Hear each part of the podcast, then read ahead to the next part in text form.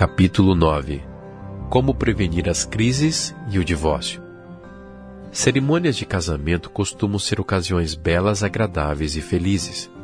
Quando um casal se coloca diante do altar, dá as mãos, olha nos olhos um do outro e profere os votos matrimoniais. Os dois se sentem cheios de alegria. Eles creem que seu amor seja tão especial e seu vínculo tão forte que permanecerão unidos na saúde e na doença, na riqueza e na pobreza, até que a morte os separe. A realidade é que a maioria dos casais acaba em um destes três caminhos: prosperam, vivem em conflito ou se separam. Nos Estados Unidos e em muitos países do mundo, cerca de metade dos primeiros casamentos terminam em divórcio. No Brasil, o divórcio ocorre em um de cada três casamentos. O que acontece com a disposição de permanecerem juntos até que a morte nos separe? As pessoas que fizeram esses votos não o estavam levando a sério? Ou existiria uma falta de compreensão verdadeira sobre o real significado de suas palavras? Depois de muitos casais terem ouvido sobre o alto índice de fracasso dos casamentos, alguns diminuem seu compromisso conjugal, fazendo ajustes às expressões encontradas no voto tradicional. Atualmente, alguns dizem até que a morte do amor nos separe, em vez de até que a morte nos separe. Parece que há casais diminuindo as expectativas para o caso de não conseguirem viver à altura de um nível tão grande de comprometimento. De fato, a instituição do casamento parece estar em crise no mundo inteiro. Todos conhecem algum casal que passou pelo divórcio. Nos países em que esse dispositivo não existe por lei, Vários casais levam vidas separadas enquanto habitam o mesmo lar, vivendo em aflição profunda. Sem dúvida, a maioria de nós já sofreu a dor de relacionamentos desgastados ou testemunhou esse sofrimento de perto. Diante de fatos tão desanimadores, como um casal pode permanecer casado e feliz a vida inteira? Na sociedade atual, é possível construir um casamento que dure até que a morte os separe é possível prevenir as crises e a separação? Sim, os casais podem permanecer casados e felizes, minimizar as crises e se manter longe das estatísticas de divórcio. A maioria de nós ouviu falar sobre se apaixonar ou já passou por essa experiência. Pelo menos é assim que a sociedade chama aquele misto de sentimentos empolgantes, o frio na barriga, que experimentamos quando nos sentimos fortemente atraídos. Mas isso não é amor de verdade. É apenas a resposta natural do corpo à química cerebral, um fenômeno físico que ocorre quando conhecemos alguém que para nós é atraente. Preferimos chamar essa sensação de gostar.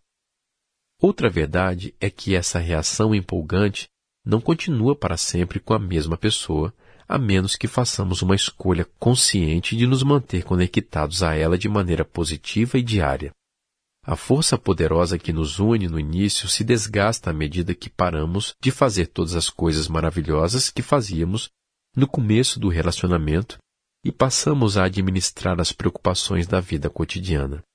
Infelizmente, as pessoas sofreram uma lavagem cerebral que as faz acreditar que, quando os sentimentos românticos se dissolvem, elas deixam de amar. O sentimento de apaixonar-se é belo, mas os relacionamentos são dinâmicos e estão sempre mudando.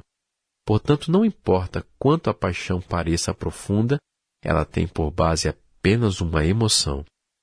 Esse é um nível muito superficial de comprometimento que acabará se esgotando.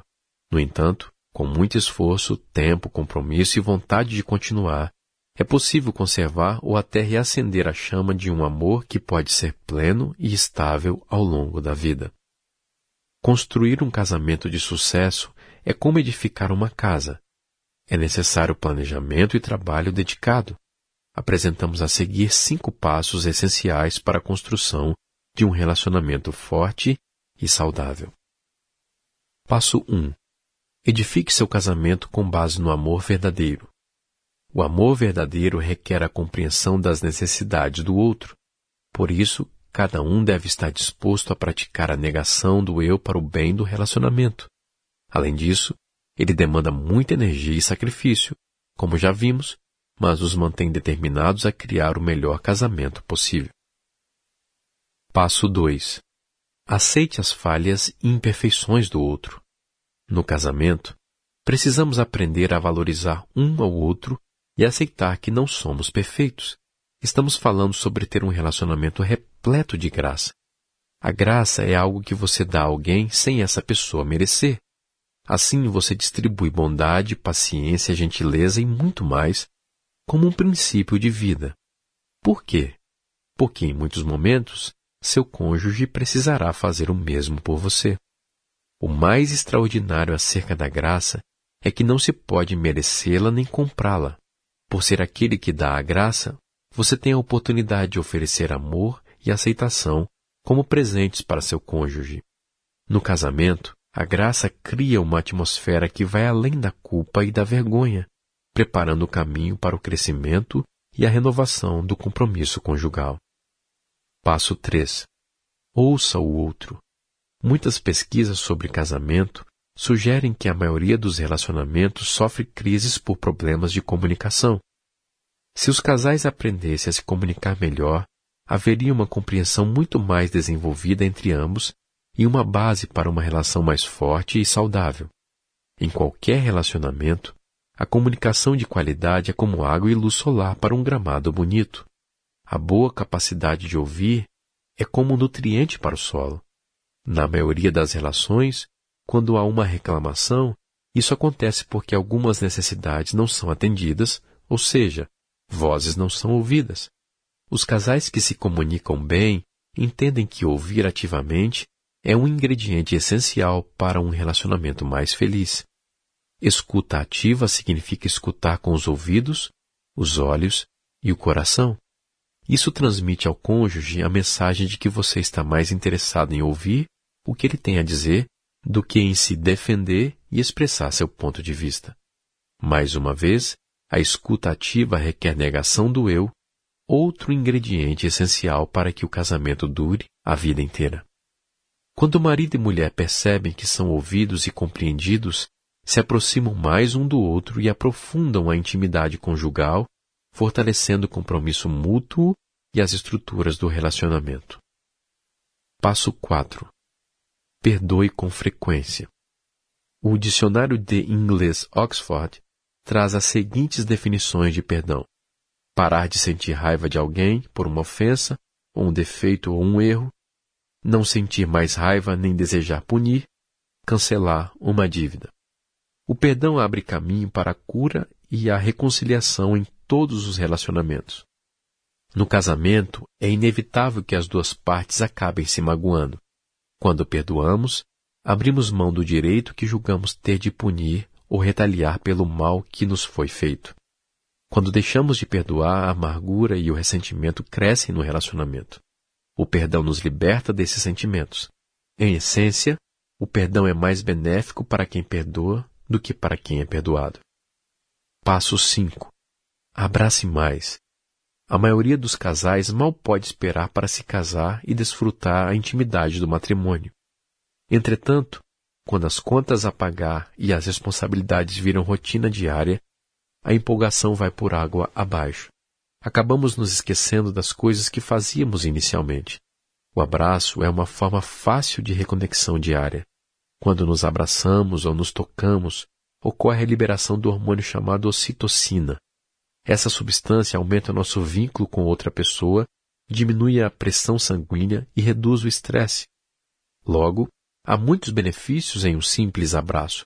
Por isso, incentivamos os casais a se abraçarem por um minuto toda manhã antes de se despedir e toda noite quando se reencontram. O que diferencia os casamentos de sucesso daqueles que passam por diversas crises ou acabam em divórcio são as habilidades relacionais, saber como conservar o amor verdadeiro, administrar conflitos, praticar o perdão e a aceitação, manter o romantismo e melhorar a comunicação. A maioria dos casais não tem preparo adequado para isso, mas todos podem aprender. Nunca é tarde demais. Se você está disposto a dar esses passos para construir ou refazer seu casamento, construirá um relacionamento capaz de enfrentar as tempestades da vida. Embora todos os casamentos passem por dificuldades em algum momento, não é necessário acabar com ele quando as provações vêm. Os casais que aprendem a trabalhar juntos em equipe, durante os bons e maus momentos, veem seu casamento não só sobreviver, como também prosperar e de fato vivem felizes para sempre.